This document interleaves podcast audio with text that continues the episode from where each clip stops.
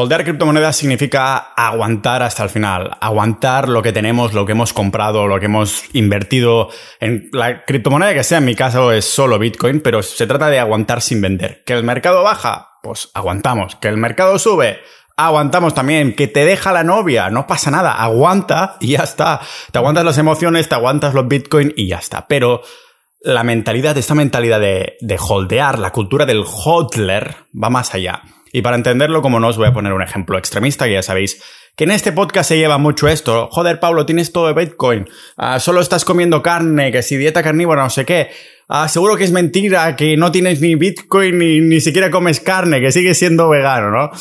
Yo siempre digo que en los extremos se ven las cosas muy claramente. A veces tiene sentido quedarse en ese extremo si lo ves muy claro, ah, pero a veces simplemente te sirve para atribuir las causas a ciertas cosas. Si estás haciendo un poquito de todo, no sabes qué es lo que funciona y lo que no, ¿no? Porque no sabes si este resultado te está veniendo exactamente de aquí o no. No sé si, si conocéis la historia de, de Zik Kwang Duk, que es un monje que se tiró gasolina por encima, ahí tan tranquilo, se tiró gasolina por encima, eh, en medio de una manifestación. De hecho, de pronto en esa manifestación vino un coche, se paró, baja un monje, otro le tira gasolina por encima, el monje se sienta a meditar y se prendió fuego. El tío se prendió fuego. Pero no solo se prendió fuego, sino que mientras estaba calcinándose literalmente, ni siquiera se inmutó de su posición de, de, manifestación. Iba a decir que también se estaba posicionando en la manifestación precisamente por esto, ese acto. Me refiero a que ni se inmutó en la posición de meditación en la que estaba, ¿no? De su pose zen. Este suicidio, porque el tío se terminó muriendo, imaginaros, si, si chocó al mundo, ah, sucedió en 1963 y fue en protesta a las represiones que los budistas estaban sufriendo en Vietnam y la foto que se tomó ah, del momento del monje que se estaba calando fuego es una foto que realmente caló, ¿no? Válgame la redundancia, porque no era poco todo lo que estaba transmitiendo esa imagen de un tío suicidándose ahí a fuego y sin moverse, ¿no? ¿A qué mentalidad? Y esto es lo que significa, aquí está el ejemplo extremista, esto es lo que significa ser un hotler, ¿vale? Se pronuncia hotler. Esto es hacer holding, igual que este monje, es hacer holding de las criptomonedas, mantener una mentalidad zen a lo que a lo que sea que haga el mercado de las criptos en ese momento, ¿vale?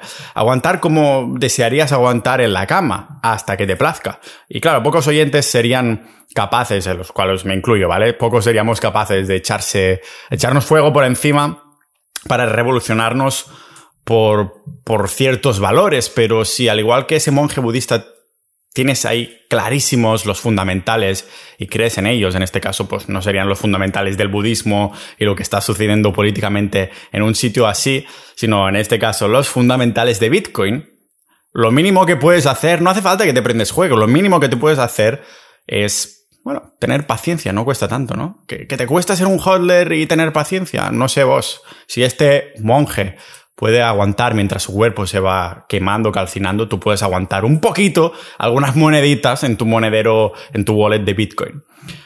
No hace falta prenderse fuego ni suicidio, ¿vale? El mercado solo te está pidiendo que no hagas nada, es así de fácil. Eso es lo que haces en los veranos en el sofá cuando fuera hace mucho calor. Aquí en Croacia, de hecho, hace nada, hacía el primer día que llegamos hacía 37 grados, imagínate. Tienes ganas de no hacer nada. Ah, y eso es lo único que se te pide, ¿no? De, ¿realmente crees en esta cripto o lo estás diciendo para especular y venderla al cabo de 10 días si sube un por 10? Si realmente estás en los fundamentales y crees que esto es tu salida para dentro de 10, 20, 30 años, quédate quieto, tío, no toques nada. Ya, ya está hecho, ya está hecho. De esto vamos a hablar aquí hoy. De la cultura hodler, los peligros del hodler, las ventajas de hodler. Porque parece que diga joder, y sí que lo digo, a veces os voy a colar algún, joder en vez de la palabra hodel, H-O-D-L, que también tiene historia esta palabra, y lo vemos aquí en este podcast multipotencial de Pau Ninja.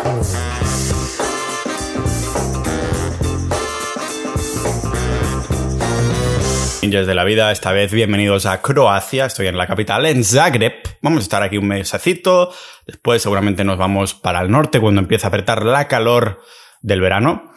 Y desde aquí quiero agradecer, ya sabéis que, bueno, los que vean en YouTube tengo una habitación, una especie de cueva, estoy viviendo en una cueva muy rara, pero es muy divertido porque está justo en el centro y entras ahí y parece un pueblecito, ¿no? Estás en el centro pero estás súper tranquilo porque estás dentro, entrando en un rincón muy, muy raro. Eh, en una cueva también que quiero hacer referencia y lo estoy hilando de puta madre. es la cueva que tenemos en Sociedad.ninja, una cueva en la que cada vez somos, somos más y más que una cueva, así que se está transformando, que esta era la ambición al fin y al cabo, se está transformando en una sociedad, por esto se llama Sociedad.ninja. Tienes que ir ahí en Google y poner Sociedad.ninja, irás a nuestra web, somos más de 600 ninjas de la vida, nos estamos acercando a los 700 y la continuidad la continuidad de este podcast y de mi disléxica cuando confundo palabras o se me lían y el cerebro se me hace un cacao es gracias a los miembros de, que están ahí suscritos en sociedad.ninja, a nuestros queridos ninjas de la vida, los miembros de ahí. Tenemos canales de Bitcoin, tenemos canales de carnismo, de nutrición, de salud, de calistenia, de conspiraciones, de relaciones, de day game. Y aunque haya muchos canales que se van abriendo según las peticiones, según las ganas que tengan los usuarios de hablar de estos temas, realmente es flipante porque todos estos canales están activos, lógicamente algunos más que otros. Por ejemplo, Bitcoin está muy activo, el de conspiraciones también, el de noticias de actualidad y la verdad es que me encanta. Y además tienes contactos con gente muy interesante de todo el mundo y somos lo que, como digo yo, como decimos todos los de ahí dentro, ninjas de la vida y que son multipotenciales, personas con montones de intereses y pasiones, es decir, aprendices de nada y maestros de todo. Lógicamente hay un perfil en el que la mayoría nos mola la pasta, después negocios, después salud, ¿no? Ah, hay ciertos intereses que hay más personas que están ahí y algún especialista también tenemos por ahí dentro, pero al fin y al cabo eh, tenemos ahí episodios exclusivos, uh, conjuntas, tenemos pues la comunidad que es realmente potenciarla, ¿no? Y el hecho de apuntarte haces la continuidad de este podcast sea viable. Así que muchísimas... Ya me estoy liando otra vez. Me relajo, ¿vale? Muchísimas gracias a todos los miembros actuales de Sociedad.ninja. Así que ya sabéis. Recordad que cada 50 miembros subimos un poquito el precio para los nuevos solo. O sea que lo que pagues ahora es lo que pagarás para renovar siempre si decides hacerlo. Así que muchísimas gracias y vamos a continuar con esto del hodl, que dentro de la comunidad precisamente hay mucho hodler. Hodl, H-O-D-L, viene de la palabra en inglés hold, ¿vale? Que hold, si sabéis un poquito de inglés ya sabéis qué significa, es aguantar. ¿De dónde viene esto? Pues hace muchos años, en un rincón escondido de Internet, parece como empezarán las historias dentro de 50 años, empezarán así. En un rincón escondido de Internet, el usuario GameCube del foro Bitcoin Talk lo deletreó mal y escribió HODL, es decir, H-O-D-L, HODL, en vez de hold, H-O-L-D, hold. Dijo, I'm hodling, que, que dijo que como I'm hodling, como para referirse a que iba a aguantar, I'm holding su Bitcoin. Digo, voy a aguantar mi Bitcoin hasta la millonada o hasta que se convierta una moneda de curso legal, algo así. I'm hodling, ¿vale? Y es una palabra que me recuerda cuando me viciaba a videojuegos de disparar al Counter-Strike, porque sucedió algo similar con otra palabreja. Cuando eras tan bueno, no era mi caso, ah, pero cuando eras, cuando eras tan pro que ponías en ridículo a algún contrincante, decías la palabra own it, own it en el chat, ¿no? Del tipo, te he cogido por los cuernos, soy tu jefe. Unas frases que también le gustaba mucho decir a mi ex. Pero hubo un día que alguien en uno de estos foros también lo escribió mal y salió la palabra it, ¿vale? O sea, que puso una P en vez de una O. En vez de own it, dijo it. Letras que, claro, están una al lado de la otra en, el teclado y desde ese día se empezó a escribir así a propósito. Matas a tu enemigo y escribes en el chat Pwnet, ¿vale? P-W-N-E-D, como ajá, perdedor. Y es un fallo sutil de este estilo que es, es, yo creo que es como la pólvora en Internet, es carne de cañón para los memes. Solo se tiene que enterar algún usuario de Reddit, se crean los, memo, los memes correspondientes, pertinentes y a viralizarse.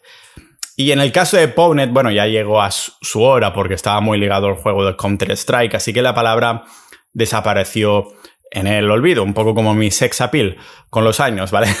No creo que, que HODL vaya a desaparecer así como así, porque las criptomonedas parece que están aquí ah, para quedarse, aunque según los medios es una burbuja que, bueno, ya ha estallado mil veces, pero de pronto vuelve a resurgir. No sé de las criptomonedas en general, de las 13.000 o más que hay, que existen, pero a veces cuando digo criptomonedas estoy refiriéndome a Bitcoin, ¿vale? Porque Bitcoin fue la primera cripto, la blockchain viene de ahí y todo lo demás. Desde la escritura fallida de este usuario desconocido se ha creado una cultura de hodlers, ¿vale? O en lenguaje ninja, a los que aguantan, a los que tienen intención de mantener sus, sus bitcoins por un periodo indefinido. Y es que la palabra hodl, hodl se ha convertido en una cultura en sí misma. Del mismo modo, no sé si es la palabra en sí, porque al fin y al cabo estoy pensando ahora en Game of Thrones, Juego de Tronos, cuando el señor ese más grande, uh, hodl, hodl, hodl, se ha hecho publicidades, me hace mucha gracia porque ese actor de que hacía de Hodder en Game of Thrones, en Juego de Tronos, apareció en un anuncio de, creo que era eToro, que ya tiene bastantes millones de visitas, que salía ahí Hodl, Hodl, ¿no? Haciendo referencia a su personaje en Juego de Tronos, pero diciendo esto. Si no has visto la serie, esto no tendrá ningún puto sentido.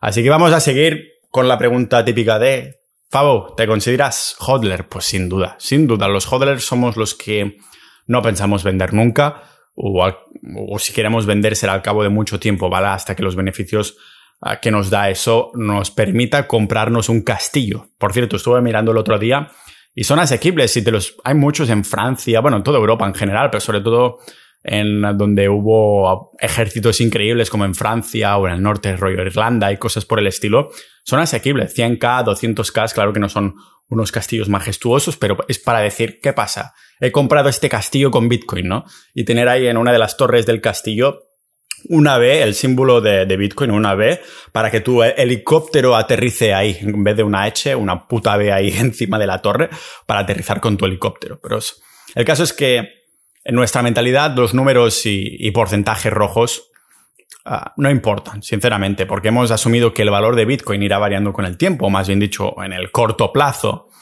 Pero creemos tanto en sus características como dinero, que damos por hecho que a unas décadas vista será adoptado para la mayoría y su valor será mucho más alto que el que tenga actualmente. Pensaba que cuando hemos integrado algo así en nuestra psicología de inversor ya no importa nada más. Los gráficos, la volatilidad, las noticias del día a día, al fin y al cabo no dejan de ser ruidos en nuestro plan, en nuestro plan B, plan B de Bitcoin. Una de las camisetas merch muy guapas que tenemos en Sociedad Ninja es de esto, por, cierto. Y eso es algo que cada vez más personas tienen en cuenta y empiezan a formar parte de esa cultura hodler, ¿vale? Lo, empezamos a ver así en el año, desde el año 2017, que desde entonces ha llovido mucho en el mercado de las criptomonedas. Esto es como 50 años en la bolsa, pero en las criptomonedas 2017 es como, como digo, 50 años atrás en la bolsa. Ahí en ese año se hizo una encuesta que preguntó a algunos hodlers que tenían Bitcoin qué pensaban de Bitcoin. Los resultados fueron que la mayoría lo veían tanto como una reserva de valor como el oro, o incluso más que el oro, como un invento revolucionario también. Pero también se hace hodl en las otras criptomonedas, ¿vale? Tengo un amigo muy metido en altcoins, um, los maximalistas Bitcoin como yo le llamamos shitcoins. Um, pues, y este amigo de, que tiene que hizo mucha pasta en altcoins, los miembros de la comunidad Sociedad Ninja, ya sabéis quién es, metió 80.000 euros, más que nada, ni nada más ni nada menos, en una criptomoneda llamada Nano, ¿vale? Al poco de, al poco de salir. Resulta que metió 80.000 euros como quien no va la cosa, se le multiplicó el valor por 10 al cabo de poco, pero pensó, hmm, tengo que hacer hold de esta criptomoneda, ¿no? ¿Imagináis por dónde va la historia? Bueno, el caso es que cuando retiró sus beneficios, en vez de sacar 800.000, sacó 11.000 euros de esos 80.000. Porque por la mentalidad de querer mantenerla mucho tiempo, después de que subiera, la aguantó más y entonces se pegó un buen ostión.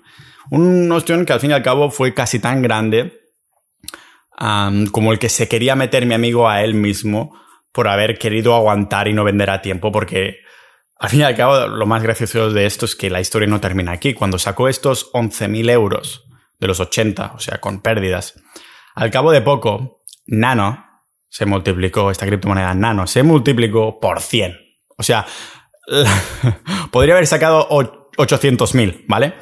La moraleja de la historia es que distinguir entre especulación y ahorro largo plazista. Claro que es factible sacar un montón de dinero especulando con criptomonedas, pero tienes que saber también cuándo salirte. Una de las cosas que nos decía Gon cuando se vino al, al podcast, nos decía, una cosa que he aprendido es que cuando sube el mercado, si solo estoy especulando en esa criptomoneda y esperando que llegue el momento para vender, cuando sube un montón, ahora lo que hago es vender la mitad, ¿vale? Y me mantengo más el resto. Como mínimo mantengo la mitad y después continúo. Ah, en general, depende de quién preguntes, algunos te dirán que ser un hodler no es fácil, y porque se confunde ser un hodler de verdad con la especulación y el ahorro. En la especulación siempre hay un momento en el que tendrás que vender. Tienes, tienes que vender en algún momento y tiene sentido que hagas hodl hasta entonces, pero en mi caso espero poder utilizar Bitcoin como método de pago dentro de unos años para comprar mi castillo, ¿vale? Por ejemplo, como ya se ha hecho algunas personas en Portugal, no han comprado un castillo, pero sí que ya se dio la noticia hace unos meses que se había utilizado tres bitcoins para comprar una casa en Portugal. Y seguramente no será el último. Hay mucho ruido, ¿vale? Que no deja que veamos lo que es el venta Bitcoin. Tampoco ayuda si nos fijamos constantemente en las gráficas del día a día, del mes a mes o del año al año. Yo como estoy en Sociedad Ninja, pues ahí siempre hay análisis técnicos, hay noticias de Bitcoin y estoy un poco metido en, en lo que es el drama, la telenovela de seguir este tipo de noticias, pero por suerte mi cartera no entra en el ajo. Solo estoy ahí para debatir, para escuchar lo que dicen los expertos pero al fin y al cabo estoy, mientras mi cartera sigue la estrategia, esto me da igual. Puede, puedo no mirar nada durante semanas o puedo entrar ahí en el, en el ajo de la cuestión. Esto yo creo que es lo que hace que aguantar, aguantar como con mi ex sea difícil. No es una línea recta, sino que hay que, hay que pasar por montones de, de mercados bajistas que te, te, afectan emocionalmente y también alcista que dices, a lo mejor tendría que vender ahora, ¿no? que, no te paran de hacerte preguntar cosas. ¿Y si he hecho mal en empezar a invertir en Bitcoin? Está bajísimo. O debería vender ahora. Quizás no suba más durante años y podría ahora aprovechar y disfrutar de este dinero. Podría pasar, ¿vale? Sus subidas y bajadas de precios escandalosos de un día para otro con la aparición inesperada de otro dígito en la parte trasera de lo que su precio hace que te quieras hacer el Arakiri. Después, en menos de 24 horas, el cero que se había colado en la espalda de su valor desaparece, como ese padre que, que se va por tabaco y no vuelve a aparecer en años. Las buenas noticias, pues que Bitcoin sigue siendo, sigue siendo menos volátil que mis relaciones sentimentales. Pero a medida que pasa el tiempo, lo va siendo menos. Incluso con estas bajadas padre de, que, hemos visto estos bajadas que han sido la hostia, los de Banek encontraron que Bitcoin ha tenido una volatilidad más baja que 112 acciones del índice SP500 en un periodo de 90 días y 145 acciones hasta el momento. También según un paper, Bitcoin es menos volátil que otras divisas, pero es verdad que es, bueno, innegable que si miramos sus fluctuaciones en periodos cortos de tiempo, pues siguen siendo muy exageradas, como digo, si lo miramos en periodos cortos de tiempo. Al menos de forma puntual, ¿vale? Lo que quiero decir con esto es que, ¿qué prefieres? ¿Un activo que se ha revalorizado 1500% en los últimos 5 años con fluctuaciones garrafales y sustos en el mercado que te vas a llevar, esto seguro? ¿O prefieres mantener tus ahorros en dinero fiduciario que sabes 100% seguro que se va devaluando hasta llegar a cero en algún momento. ¿Vale? siempre pongo este ejemplo. Hace unos años, con toda la que está cayendo en Venezuela, ¿sabéis cuál es la bolsa de valores que más subió en ese año? Fue la bolsa de Venezuela. Aún así, si hubieras puesto, me invento la cifra, ¿vale? Un millón en la bolsa de Venezuela si al final del año hubieras tenido el mejor rendimiento de la historia de invertirlo en un índice de, un, país concreto. ¿Qué pasa? Que aunque la rentabilidad hubiera sido de miles por ciento, el valor de estos bolívares habrían sido mucho menores, o sea, realmente habías perdido dinero que tu inversión inicial. Esto es lo que pongo como caso extremista para verlo más claramente. Entonces, Bitcoin queremos utilizar esto precisamente para salir de aquí, salir de sí, a lo mejor me sube mis fondos indexados un 8%, pero coño, el mes pasado en Estados Unidos la inflación fue de un 8%. ¿Qué fondos indexados a largo plazo te dan un 8%? Algunos, claro, o sea, te pueden dar un 8%, pero coño, te has quedado igual, porque la inflación el mes pasado de Estados Unidos ha sido un 8%. En la Gran Bretaña, en la UK, ha sido de 9%. ¿Dónde coño vamos a llegar? Una vez leí por ahí que, que Bitcoin es como que te toque la lotería, pero a cámara lenta. A lo que añadiría que sí, es como que te toque a cámara lenta la lotería, pero mientras ves cómo a los demás le tocan premios más pequeños, ¿vale? Mientras a ti no te tocan a nada, pero sabes que a muchos años te tocará el premio gordo, para decirlo así. O sea, ten por seguro que cada vez que inviertas una cantidad de pasta en Bitcoin, el precio bajará al instante. Esto hay que darlo por seguro. Si no puedes tolerar esto, es que aún no lo entiendo y tal vez no es el activo en el que deberías invertir. O quizás crees que sí, pero tendrías que informarte más para estar totalmente seguro de si lo vas a hacer o no. Y como siempre, esto no es consejo de inversión. Estos son mis opiniones, mis conclusiones y todo lo demás que comparto con vosotros en este maravilloso podcast de Pau Ninja que podéis dar soporte en sociedad.ninja. ¿Vale? O sea, desde que pongo pasta en Bitcoin, que mientras estamos hablando, mientras me estáis escuchando, mi bot, mi robot automático está comprando Bitcoin constantemente cada hora, no podemos tener ni la menor esperanza de que si metemos dinero en una reserva de valor como esta, en Bitcoin o en cualquier otro activo como inversión, no subirá el precio al cabo de poco, no, ¿vale? O sea, afuera esta esperanza. Imagínate que inviertes en Bitcoin, espérate ya un gráfico rojo después. Por esto mi manera de invertir, como digo, en Bitcoin es poco a poco, con la estrategia llamada DCA, Dollar Cost Average, que tendremos que rebautizar en Bitcoin Cost Average.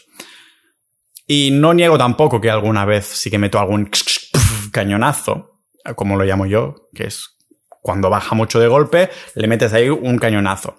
Pero últimamente, que también me ha ido bien en esta última bajada de Bitcoin, en vez de meter un cañonazo, que, que, dices, es que esto va a bajar más o no, pero no lo sabes, en vez de esto lo que hago es abrir el grifo. ¿Vale? Para poner números redondos. Si estoy invirtiendo 1.000 euros la semana, ahí veo que hay una súper bajada, un 25%, pues hago, abro el grifo a 2.000, 3.000, 4.000, 5.000, 10.000 euros semanales, a ver si se mantiene lateral, si baja más, si sube. Digamos que abro el grifo.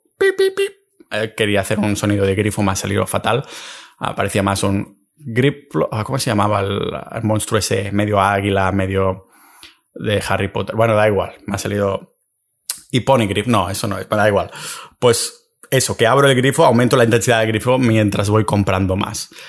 Y mm, ahora que ya he vivido, ahora que ya he vivido algunos bear markets, que en traducción ninja es cuando todo se va al carajo, cuando todo está bajando, no solo Bitcoin, sino todo, ya mantengo la cabeza mucho más fría que nunca. ¿Vale? No me preocupo en absoluto, os lo juro. Duermo tranquilísimo. Si psicológicamente no pudiera mantener el tipo y no pudiera soportar la idea de ver cómo las velas del gráfico bajan hasta las entrañas del infierno, es que aún no entiendo Bitcoin, no estoy confiando en Bitcoin y lo, lo, que representa, el problema que está solucionando, que es un problema enorme. Por eso los Bitcoiners dicen, fix the money, fix the world, arregla el dinero y arreglarás el puto mundo, ¿vale?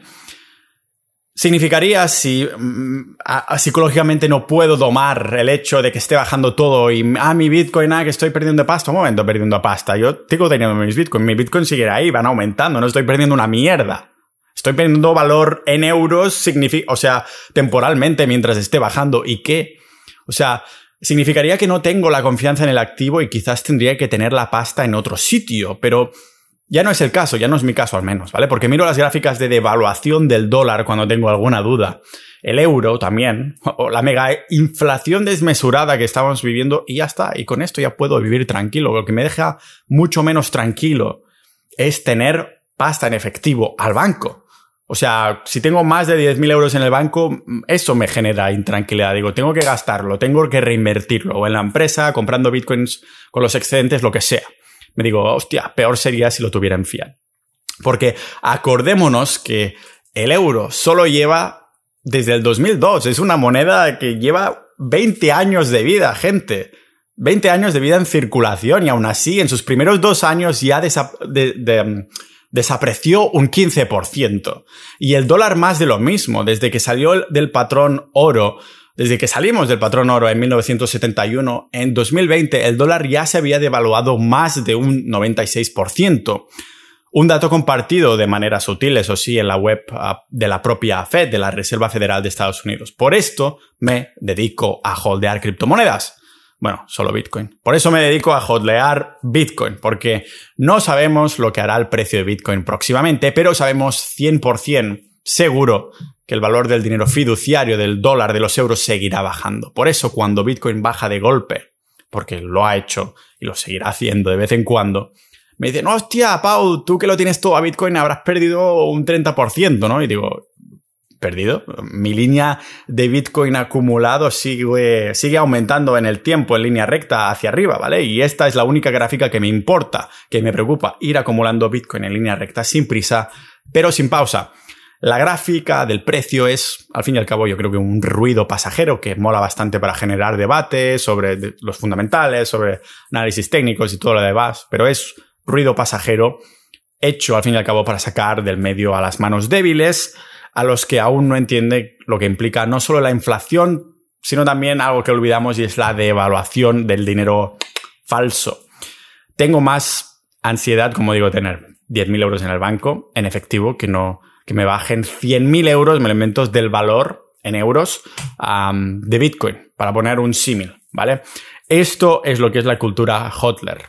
Creer tanto en los fundamentales que aguantas contra viento y marea, que esto creo que era una canción de una telenovela, ahora que estábamos hablando de telenovelas, que claro, yo venía del cole a las 5 y algo de la tarde y hacían o los Teletubbies o telenovelas. Yo tenía una edad que digo, hostia, Teletubbies ya soy muy pequeño, voy a mirarme una telenovela mientras merendaba, ¿no? Un vaso de leche con galletas y gallitas. Gente, ya sabemos lo que es la cultura Hotler, al fin y al cabo, lo que significa es creer tanto, es creer a saco en los fundamentales. Mucha gente de por ahí dice que es Hotler de no sé qué cripto, pero a la que sube un tanto ya la vende. Eso no es ser Hotler, es simplemente aguantar un poco, tener paciencia Ah, pero que está ligado a la especulación. Ser un hodler de Bitcoin significa la creencia de los fundamentales, o más bien la creencia de lo que está sucediendo desde siempre, desde 1971, en el sistema fiduciario que todos estamos siguiendo, este dinero deuda, que al fin y al cabo no es dinero, es deuda, es lo que te debe el banco y yo paso ya de jugar. Sí, todos los mercados están manipulados, Bitcoin incluido, pero al fin y al cabo sabes que es un, un dinero duro de verdad. Tengo algunas experiencias muy buenas que contar en, Sociedad Ninja voy a hacer un episodio exclusivo. Es una cosa que me ha pasado con unos lingotes de oro que creo que si has llegado hasta aquí te va a interesar. Nos vemos en sociedad.ninja. Todos los miembros, un montón de gracias para dar apoyo y para formar parte de esta comunidad tan proactiva. Y tú también, oyente, espero que te apuntes algún día. Pero también gracias por escucharme hasta aquí, escucharme hasta aquí, escucharme hasta aquí. Me voy a hacer de game con mi amigo Juan, mi editor. Juan, te saludo desde aquí. Y nos vemos en el próximo episodio de este podcast multipotencial de Pau Ninja.